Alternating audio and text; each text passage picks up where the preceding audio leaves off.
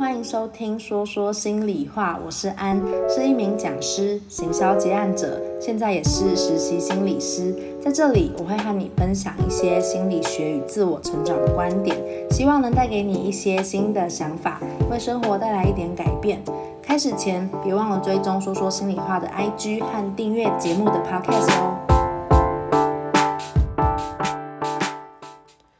Hello，我是安。今天想要跟你们聊一个主题，就是有些人可能知道我在外面租房已经有一段时间了，这一段时间是接近两年的时间。那今天就想要跟你们聊一下租房带给我什么改变，就是这个在外生活这件事情。然后还有这个改变之后呢，因为我最近要实习的关系，我要重新到外县市去寻觅我的租屋的地方，所以我最近也是如火如荼的在找住宿，所以也可以跟你们分享这个找租屋的一个过程，然后我是怎么去筛选。呃，我要租的房子，然后呃，从这个过程中呢，也会跟你们分享一些我自己的想法跟感受。我先跟你们讲一下，就是其实我本人是住在大台北地区的，所以呃，我的生活圈也是在台北。租房其实当时是因为很想要有自己的一些空间，所以才会搬出来住，然后一部分也是因为。研究所嘛，就是离我家其实比较远，然后所以我当时想说，就租一个稍微近一点的地方，然后通勤上也可以省一些时间，对，然后在综合考量下呢，我那时候就是在两年前就是进入研究所的时候，我就开始我的租屋人生。好，然后我的租屋的形态比较特别一点，因为我其实我家离我租屋的地方其实超级不远，大概就只有半个小时的距离。然后，所以我的租屋需求不是一个非得要租。然后当时这个改变，你们也知道，其实改变它是一个渐进式的。所以我在租屋之后呢，其实一开始我觉得大概有半年以上的时间，我其实超级常回家。我一开始就是租到那个房子。可能也还没有到很习惯完全住在里面，或者是也还没有很习惯就完全离开家，就是或者是我想要让爸妈不要突然之间我搬出去住之后，然后我就完完全全不回家的那种感觉。所以其实，在前几个月甚至半年的时间，我觉得我一周大概会有一半的时间待在家里，就是我只要一回家，我就会住个两三天、三四天，因为住在家里面。也还算舒适嘛，对，然后所以一开始其实有一点像是半半租屋的感觉，因为那个地方，嗯、我是觉得租的地方还算平价，所以当时就觉得啊，就是当做一个有点像工作室，或者是呃，我需要。有一点个人空间可以耍废啊等等的一个个人需求时候可以去的地方，所以一开始的形态是这样，然后到慢慢后期，像我最近快要搬离前，有时候会是一两个礼拜回家一次，再回家一次有可能也是会住个好几天啦，就不一定。对，然后呃基本上就是一个比较常住在外面的。一个模式了。那接下来因为要去外县市，所以我觉得在外面住的时间就会变得更长，就是回家频率会相对来说拉得更长一点。这样好，然后呃，跟你们分享一下租房带来的改变。我洋洋洒洒的就列出了六点。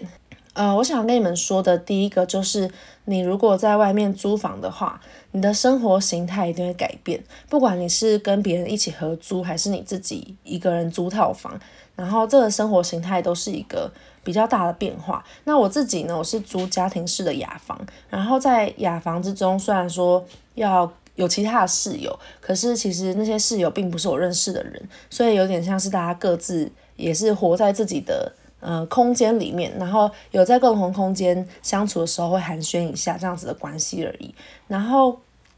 我觉得生活形态上的改变其实包含很多层面。那呃。举一个很具体的例子来说，就是饮食的部分。因为假如说我在家的话，呃，其实通常我妈会煮饭，然后或者是我可能会外食。那以前我在上班的时候，也非常常就是去外面吃东西啊，等等的，就是煮饭好像变成一个是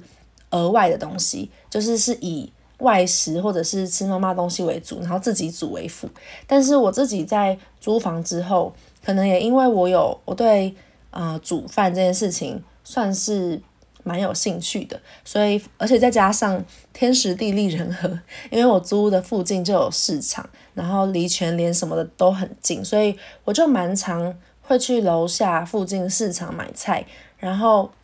我就会开始思考说，哎，我今天要做什么？然后我就会。呃，几乎是一到两天都会下厨一次，就做菜自己做的频率非常非常的高。然后我也很喜欢自己做菜的感觉，我会觉得哦，就是我可以决定要弄出什么，然后我想吃什么，基本上只要我食材有买到，我都可以为自己做出来，不管是意式的，还是不管是呃一些比较中式的热炒，或者是可能比较特殊的。呃，西班牙等等的，我就很喜欢自己去查一些食谱，然后想说，那我要怎么样把它生出来？除非有些太难买的食材啊，不然大部分都可以自己去完成。然后我觉得在这样子的饮食形态中呢，有一个很大的改变，就是，嗯、呃，我自己在煮饭的时候，我就会以菜和肉为我的主食。然后我就比较不会呃有一些淀粉类的主食，我自己煮我就会比较少煮饭，然后比较少煮面，我就会都是以青菜和肉类为主。这也让我感觉到蛮大的差异的，因为我家其实只要我回家的时候，我就会发现就是米饭类啊，或是淀粉类的主食非常非常多。但其实呃淀粉类它当然就碳它是碳水化合物一种嘛，所以它当然对身体来说也是。有可能是需要的，可是像这种精致淀粉，呃，在健康上面来说就比较没有那么建议吃，或是它营养价值就没有那么高，所以就会比较希望说可以吃一些像是原型的食物啊，对身体是更好的，然后血糖也不会飙升之类的。因为我最近也有在运动，所以对这一块好像又更呃更会有一些概念。然后所以总之我会我在。租屋的地方自己煮，跟回到家吃的时候，就会发现啊，这个饮食形态的差异很大。因为在在我自己煮的时候，我就几乎都没有饭嘛，然后回家之后就几乎以饭为主，就完完全全是一个相反的形态。那当然可能，呃，回到家之后，自从我有在租屋，然后回家我也会变得更常自己煮饭，就变成只要我回家，呃，做饭的这个责任吗，或是重担，就比较不会。完全落在我妈身上，可能我妈以前就会觉得说，哎，做饭是她的责任，她是可能家庭主妇啊，然后都要弄饭给大家吃啊。但自从她也知道说我很有能力自己煮或是自己弄之后，那她有时候也会觉得，反正我饿了我就会自己煮，她也不用太担心我这样。所以我觉得这样也蛮好的啊，就是呃不用让她太累，或是就有一个这样子的变化，我也可以做饭给他们吃啊，然后看他们可以。呃，吃自己做的美食，然后很开心的样子，我觉得也也很棒。然后再来呢，就是带到社交活动上，因为自从我自己开始喜欢煮饭之后呢，呃，我觉得有几个好处连带的而生，就是包括省钱跟社交形态会变得不太一样，就是因为。其实老实说，自己煮并没有比在外面吃省多少。可是如果今天是你找一些人一起来 share 一些食材的话，那你其实可以省比较省到比较多的钱。然后也因此呢，呃，我从以前在工作的时候，我的社交活动大部分应该蛮多台北人都会是这样，就是假日或者是社交的时候，大家都会说，哎，走啊，约吃饭。就其实大家会把把。约出来跟吃饭这件事情好像很容易，嗯、呃，连接在一起。除非你有一些你们会一起进行共同兴趣的朋友，假如说你们会一起去读书会，或是一起去爬山、运动等等的，那我当然觉得这样很好。但我以前就是大家每次要约都会说约吃饭，然后就变成我过去的社交费用花在吃饭钱的那个费用上面非常非常的高。可能我过去在有薪水收入的时候，我每个月的开销跟我现在在租房的开销几乎是一样的，就很夸张。就我过去几乎就是住在家里，然后，呃，只有一些日常的开销，然后是外食的费用，或是社交，或是买东西。然后，但我现在自己在外面租租屋，然后我付付了房租，然后付了这些交通费，我都没的，然后，然后我居然还可以，还可以跟过往的住在家里面的开销几乎是持平，我就觉得。那就可以知道过去的开销有多么大，然后那当然也是因为有收入，可能花的比较挥霍。但是我过我在检核那时候的开销，真的有很大很大一部分都是在吃饭，因为你跟朋友出去吃个饭，可能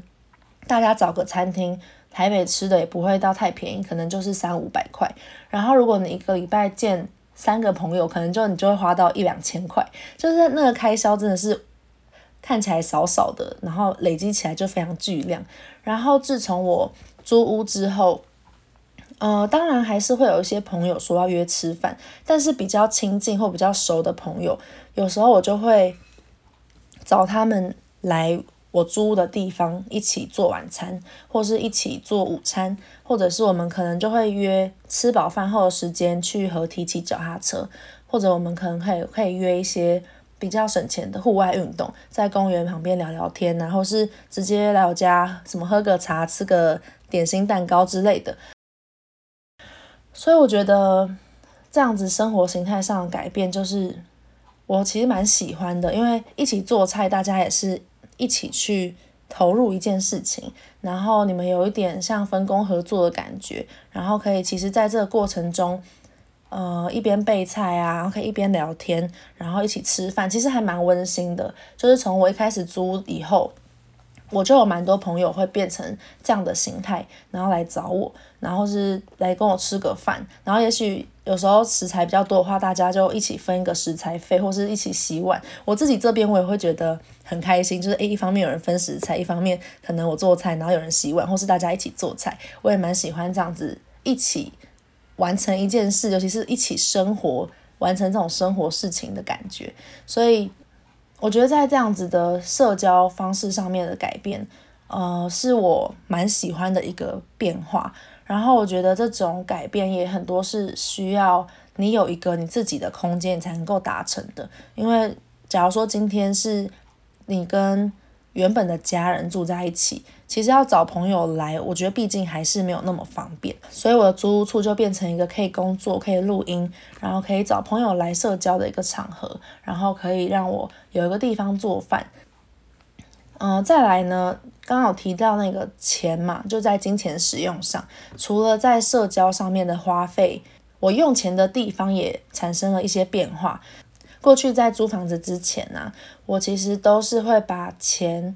花在那时候花了蛮多钱在买美妆，然后呃衣服啊、首饰啊什么什么的。然后、呃，像我现在在租房子之后，我就会变成把钱花在一些、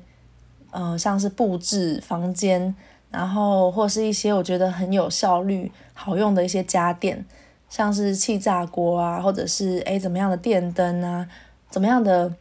小桌灯啊，或者是呃一些厨具，因为我自己喜欢烹饪嘛，我就会买一些像是比较特别的调味料啊，或者是诶我觉得蛮蛮好用的一些厨具，我就会在厨具上面购买更多自己的东西。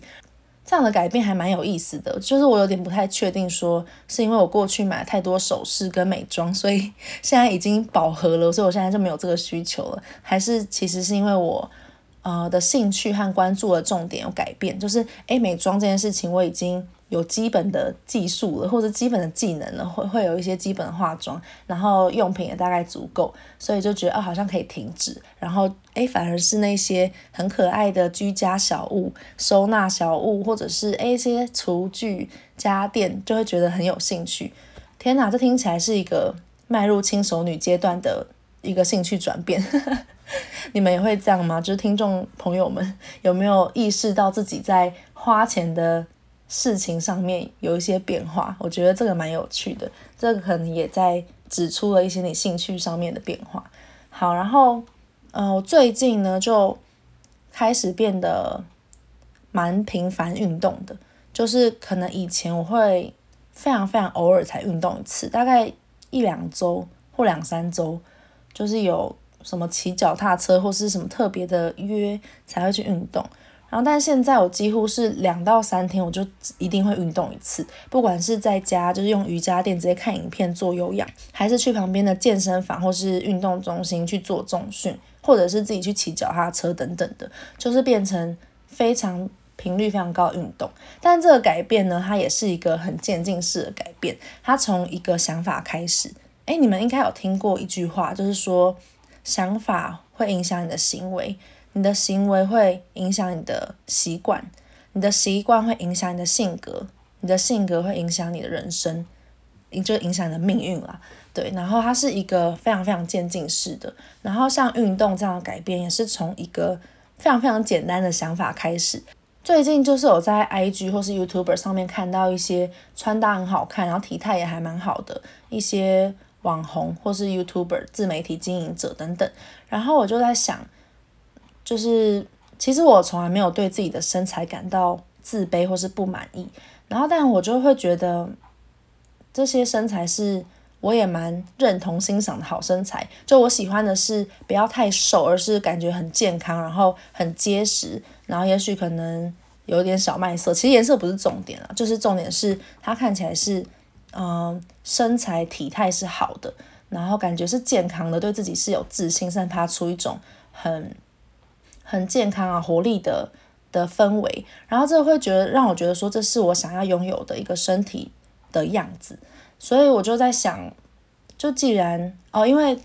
就顺带跟大家一提，因为我其实蛮高的，我的身高有超过一百七，然后我就想说，我爸妈都生了我一双长腿，我应该很有本钱练成一个还蛮好看的身材，就是现在可能也还算 OK，但我就觉得可以变得更好看，然后让我更喜欢我自己，这样难道不好吗？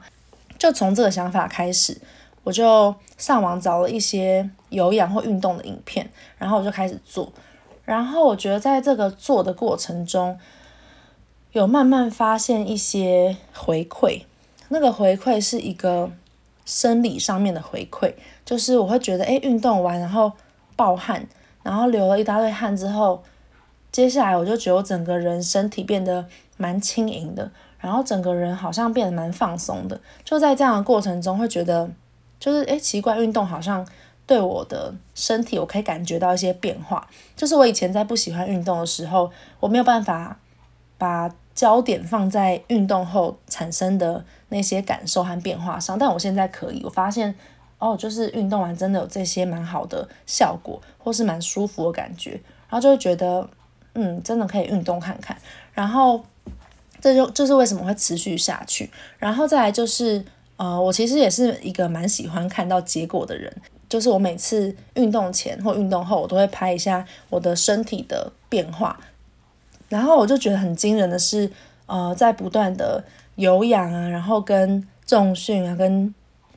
呃打球啊等等，反正就是一些各种不同形态的运动穿插之下，哦，当然可能饮食也要稍微。调整一下，但我觉得我自己没有在饮食上面特别做什么太大的改变。我觉得可能就是减少摄取一些那种炸物，或者是热量很高、很甜的饮料、甜点等等的，但没有特别控制，说我非得不能吃什么，一定要吃什么这样。我觉得在饮食上没有特别太控制啊。但是很惊人的是，运动三个礼拜下来，呃，就是从运动频率变成两到三天一次的这个频率是三个礼拜，然后。呃，在我拍的照片之中，我就做了一个对比照，就发现天呐，就是我的肚子小腹就消失了，是一个肉眼可见的差别。然后那一瞬间就会觉得还蛮有成就感的，就会觉得哇，就是这些运动看起来，就是不知不觉体态就变好了，然后也变成一个自己比较喜欢的样子。就其实我不觉得审美一定有一个。完美的标准，我觉得其实审美就是一个主观，然后当然大众有一个比较偏好的审美价值，但是你还是可以选择你认同的，就像是有些人喜欢就是胸部大的，可有些人也会觉得就胸部小也没有不好，就胸部小也不错也好看，然后有些人喜欢白白瘦瘦的，就是要非常非常瘦，可有些人喜欢就是很比较壮比较健美，然后可能、呃、有什么蜜桃臀。蜜桃臀嘛，对不对？就是有一些不同的体态，那你还是可以去折中去选择，或是你还是可以喜欢你自己现在的身材。但是我觉得我自己就会觉得，嗯，我我觉得变得更好，真的是一件变得那个更好，就是我理想中我想要的那个好，是一个开心的事情。因为我有时候也会蛮喜欢穿一些好看的衣服，我就觉得，嗯，就是这样子的身材，好像搭这些衣服，我也会觉得穿起来似乎变得更好看，然后我变得更更。就是更有自信，然后包括我觉得姿势的矫正也会变得比较好。就是在做重训的过程中，有一些动作它是可以帮你矫正一些你的不正的姿势。假如说像有些人可能会驼背，可是你透过你练你的可能肩膀啊、颈椎，呃，不是颈椎，肩膀跟胸吗？胸跟背跟肩膀，然后你可能会连带的去帮助到你的一些驼背的姿势，然后这种小的差异就是只是影响到一些健康，呃，影响到一些好好不好看，因为毕竟驼背就其实体态上面就比较不好嘛。然后在好不好看之外，其实更长远的影响就是你的健康，因为你驼背久了，低头久了，其实是很有可能会长骨刺的，就是像嗯。我知道有一些人就是因为不良的姿势太久，然后他的肩颈或是他的背或腰的部位，就是颈椎、脊椎上面就长了一些骨刺。所以我觉得在这个部分，越早可以培养运动习惯，你就越有机会维持一个健康的生活形态和体态。然后你也可以连带的影响你的心理健康，就是你对自己越开心越满意，然后运动让你越多。获得更多的多巴胺，就是它是一个完全，呃，除了运动的时候有可能你不喜欢、你很痛苦之外，我觉得它其实是百百百利而无一害的一件事情。然后我现在好像运动推销员，一直疯狂推销运动。好啦，就是总之我觉得想跟你们分享一些改变。然后最后一个改变就是心情稳定上，就因为，呃，如果有听我第一季的集数的朋友们，应该会有听到说，我当时搬出来有一部分是因为。呃，我有感觉到，有时候在家里面，我就会有点静不下来，有时候就会躁躁的，心里面就会烦烦的。可是也不一定是因为我爸妈对我做了什么，就可能这个空间感，或是这个环境，就有他们在环境，然后有可能太多干扰因素吗？我不知道，我觉得就是一个心理感受，就在那个时候就会觉得，有时候他们在会让我有一种比较无形的压力，可能是过去相处长远下来的一个习惯。嗯，因为他们的步调啊、节奏有时候比较快，然后有时候就会觉得啊，那我要赶快赶快，就是没有办法很很慢，或是用自己的比较轻松舒服的步调在在生活，然后反正就是种种因素啦。然后我觉得当时，嗯，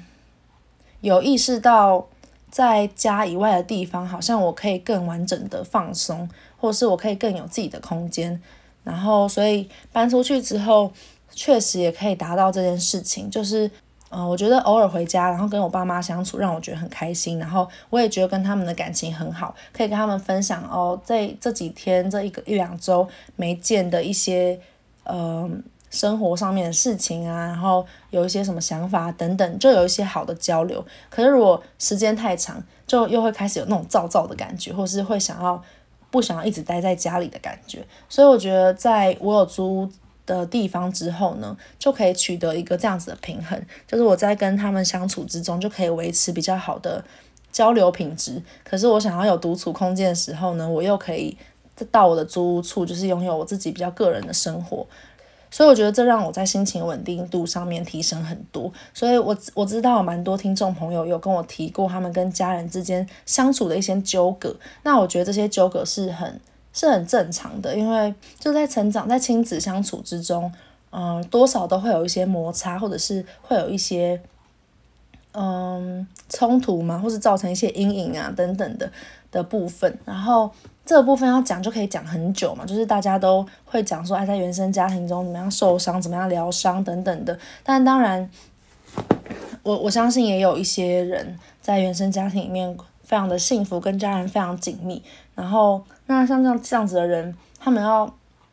住在家里，然后和家人一起生活，也完全是很好的选择，也是完全没有问题的。那但对于一些只要和家人相处，就会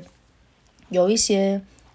很自动化的行为反应，假如说，哎，爸妈关心你，就会一直觉得，哎，我他在管我，然后就想要骂回去、凶回去，反应很大，或者是，哎，爸妈好像讲一下他们的建议或意见，然后你可能就会觉得，啊，为什么他们又要一直碎念我？他们都觉得我不好，什么什么的。我觉得每个人真的有很多在跟爸妈相处上面的一些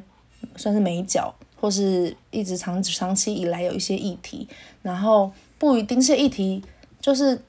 它根植了很久，所以不一定有办法很快的去修复。然后在这个时候，我觉得我自己个人的经验啊，就拉开一些距离，其实是蛮改善关系的。所以呢，以上就是我分享的这一些改变的面向。就总结来说，我刚刚提到的有包括饮食层面，然后在金钱使用的方面，在社交活动上面，然后在运动，呃，运动的一些生活习惯，然后以及心情的稳定度上面，在这几个层面上面，对我来说有蛮大的帮助跟改善。然后。我前面一直有提到，我觉得改变是渐进式的，然后其实也是从有可能都是从一些很小的想法开始，那从这个想法开始之后，我们就有机会去化为行动。因为如果想法永远只停留在想法层面，他就没有机会化为行动。但是我们要尽可能的让这个行动的门槛是低的。像我当时从出现想要租屋的想法，我就很快的去浏览了。五九一上面的一些租房租房资讯，然后我就很快的，就是跟我朋友一起约看房，因为我人又在台北，所以要看房也还蛮容易的，就约一约看一看，然后大概找了，我觉得应该两三周以内就找到房子，所以就会回到找房子的话题。我觉得找房子就是最近的心得，也是跟找任何事物